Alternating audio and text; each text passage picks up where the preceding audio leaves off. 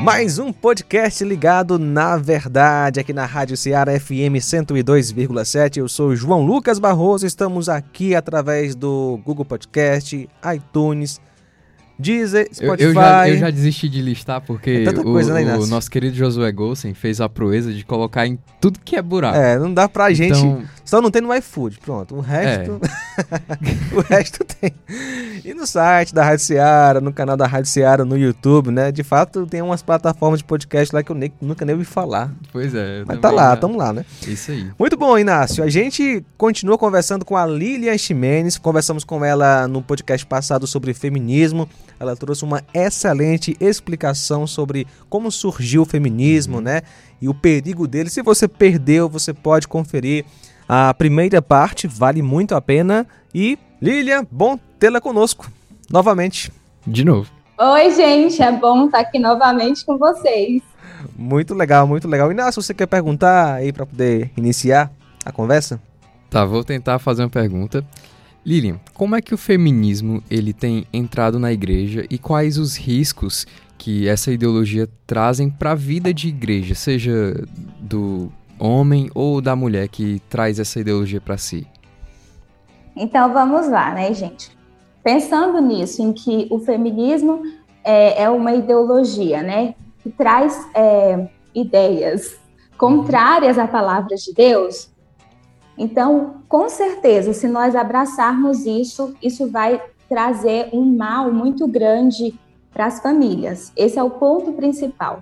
Porque o feminismo, ele visa acabar com as famílias, com a ideia de família. É até falado com uma certa é, maldade mesmo, ironia nos nossos dias, a família tradicional. Por quê?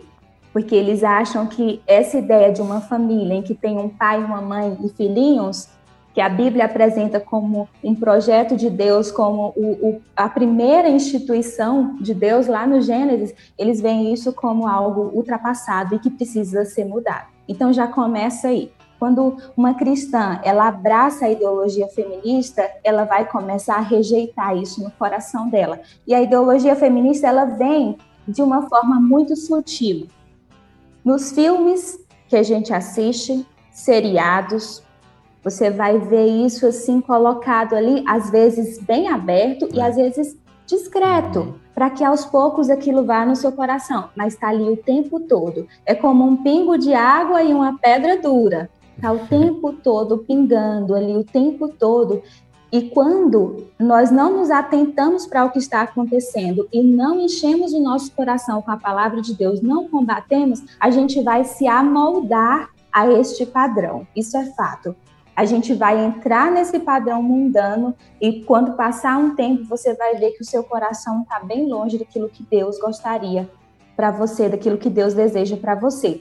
Então, o principal ponto é o feminismo, ele vai acabar com a ideia que Deus criou. Criou Deus, Gênesis 1:27 vai falar: criou Deus o homem à sua imagem, a imagem de Deus os criou, homem e mulher os criou. O feminismo vai dizer que não existe mulher que o ser humano nasce neutro. O gênero, ou seja, o sexo é uma construção da sociedade, a pessoa vai sendo construída pela sociedade. O primeiro ponto já está contra a palavra. Uhum. Se nós acreditarmos nisso, nós vamos começar a ser a favor de práticas que a Bíblia condena expressamente, como as práticas homossexuais. E o interessante é que a Bíblia mostra homem e mulher como seres iguais. É, o homem não é superior à mulher, nem a mulher superior ao homem. A Bíblia fala apenas de funções diferentes dentro do casamento, né? E, inclusive muitos pegam esse ensino bíblico e explicam de forma totalmente fora de contexto. E a Bíblia valoriza a mulher. A gente vê, por exemplo, é, mulheres ajudando Jesus em seu ministério. Naquele contexto onde as mulheres eram desvalorizadas, a gente vê o testemunho das mulheres sendo registrado ali é, quanto a ressurreição de Cristo, também na genealogia de Jesus, a gente vê o nome de os nomes de muitas mulheres. E aí a outra questão que a gente vai ver é justamente isso que você falou, que Deus cria o ser humano, o homem e a mulher com igual, com igual importância.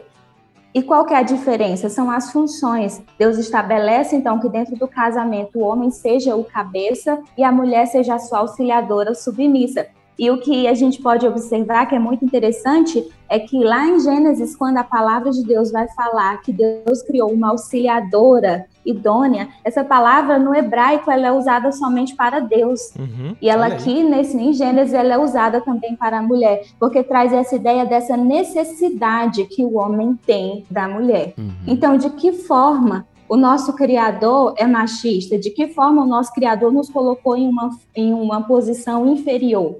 Não, são questões de funções. Ele nos criou com funções diferentes. Ah, mas tem muitas mulheres que são maltratadas e a gente precisa lutar contra isso. Sim, precisamos, com certeza. Mas a gente não precisa de ideologias fora da palavra para isso. A palavra já vai falar isso. Lá em 1 Pedro, o que, que a Bíblia vai dizer? Do mesmo modo, vocês, maridos, sejam sábios no convívio com suas mulheres e tratem-nas com honra, como parte mais frágil e coerdeiras do dom da graça e da vida, de forma que não sejam interrompidas as suas orações. Então, e, e, ainda tem mais, que ele vai falar que o marido ele deve morrer pela sua esposa. Se você olhar a posição em que o homem está, o que é exigido dele é muito mais alto, é muito mais sério do que é exigido da mulher. Uhum, e verdade. a gente é assim o vaso mais frágil. A própria feminista Simone de Beauvoir, ela vai, ela vai aceitar esse fato, ela vai dizer assim, nós mulheres somos mais fracas, sim. É fato, o homem é muito mais forte, então tem tarefas que realmente fica para homem, tem responsabilidade que é para homem, porque o Criador quis assim.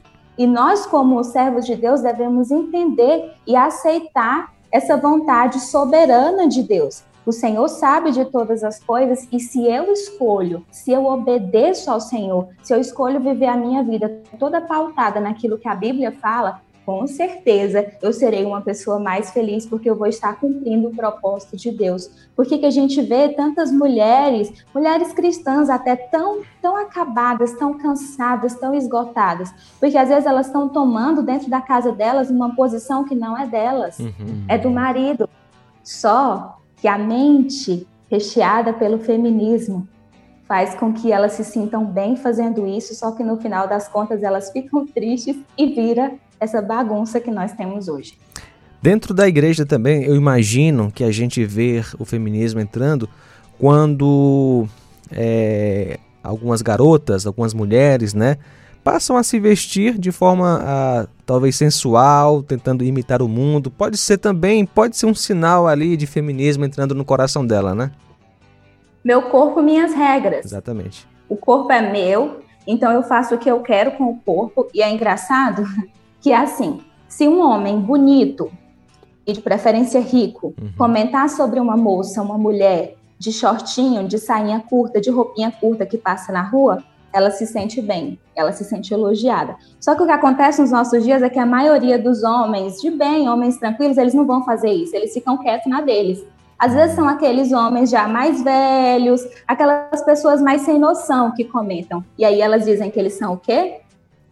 Ai, olha aí, olha como é que é, são machistas esse tipo, porque no fundo não é o tipo de elogio que elas queriam, de quem elas queriam. Uhum. Então, a mulher, quando ela coloca uma roupa assim, quando ela coloca o seu corpo para fora, ela está desonrando o templo do Espírito Santo. Isso não convém, porque a Bíblia vai falar que a gente, como mulher, deve cuidar do nosso corpo, devemos usar o nosso corpo, nos vestir com modéstia, vai falar que a gente não deve defraudar os nossos irmãos, ou seja, você não deve despertar no outro um sentimento que você não vai prover aquele sentimento para ele.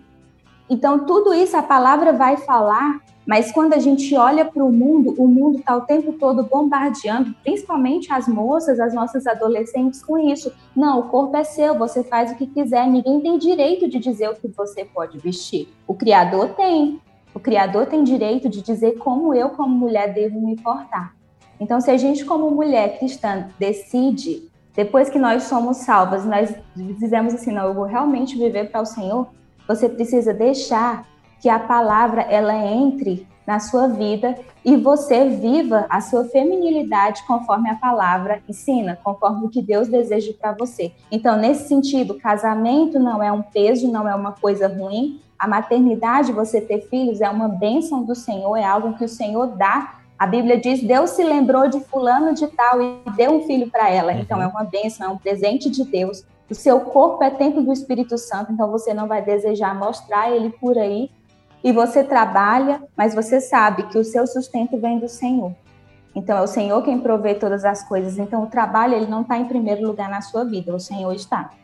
Hum, legal.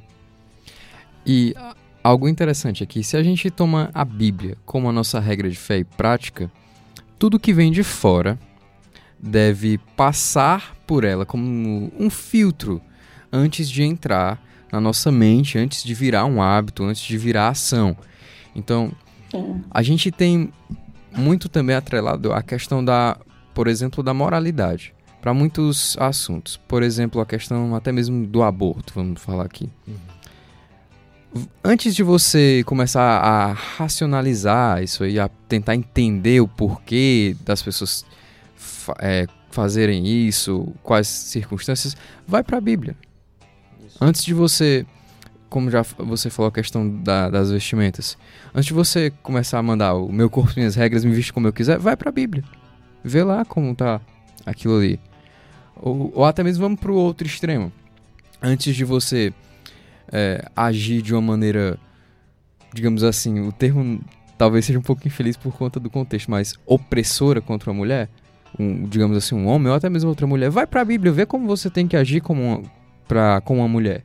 Vê como Jesus agiu em relação às mulheres. Veja o seu dever como homem agindo por uma mulher. E você, mulher, veja o que você tem que fazer. E Sim. se você se encarar em uma situação de que, cara, isso aqui tá errado, aquela pessoa no contexto de relacionamento tá agindo errado comigo, então confronte porque é pecado. Não porque é um machismo, não é pecado. É. E, e, eu lembro daquele, daquele versículo, né? Quer comais, quer bebais ou façais qualquer outra coisa, né? É, tudo deve ser para a glória de Deus. Responda com sinceridade. Eu posso ser feminista para a glória de Deus? Claro que não. Claro que não, porque não, não o, o, feminismo, como a gente aprendeu ao longo desses dois podcasts com a Lilian, ele está contra Deus, contra a Bíblia, uhum. contra o cristianismo, né? Os seus pensamentos, eles, eles são em total desacordo com o que Deus revelou. Então, é, não tem como um cristão, a mulher cristã, abraçar essa ideologia e se porventura está entrando no coração, é, no seu coração, você que está nos ouvindo, o caminho é arrependimento. Arrependimento, peça perdão a Deus e arrependa-se. Lilian, é o seguinte, está acabando já o tempo, mas é, para encerrar, Lilian, traga uma palavra final aí às mulheres que estão nos ouvindo.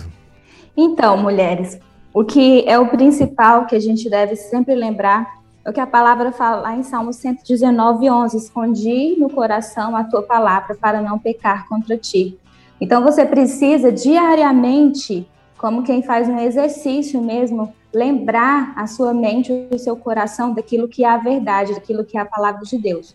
Toda vez que você se sentir em desvantagem em alguma situação, ou você, o seu coração se inchar contra algum homem, não por algo que de fato está acontecendo, mas por algo que é uma ideologia, algo que você tem aprendido, enche o seu coração com a palavra. Para aquelas mulheres que são casadas e de alguma forma sofrem com seus maridos, tratando-as mal, a, a palavra nos ensina a orar por eles e ganhá-los, às vezes sem palavras. E para as moças, observem onde vocês vão arranjar namorados. Escolham rapazes que sejam tementes ao Senhor, que amem ao Senhor acima de todas as coisas, e eles vão cuidar bem de vocês, e vocês vão poder construir um casamento, uma família que honre ao Senhor. E a gente precisa continuar indo junto e fortes contra isso, combatendo todas as ideologias, todos os pensamentos que são contrários àquilo que a palavra nos ensina. Lembrando que tudo deve ser trazido cativo, todo pensamento, à mente de Cristo. E falando aí as irmãs, as meninas que estão nos ouvindo, avisar que o Inácio é solteiro, viu? Que isso, cara. Faz propaganda ah, Homem de Deus aqui, viu? Muito bem, brincadeiras à parte. Uh, Lilian, muito obrigado, viu? Que Deus lhe abençoe. Abraço aí para o Álvaro e todos da sua igreja em Uruaçu, Goiás. Obrigada, gente. Foi um prazer muito grande falar com vocês, falar sobre esse assunto. Que Deus continue abençoando muito o ministério de vocês e a Rádio Ceará. Até uma próxima vez, se Deus quiser. Até lá. Até. Quebrou minhas pernas, mano. E essa foi uma produção da Rádio Ceará, uma sintonia de paz.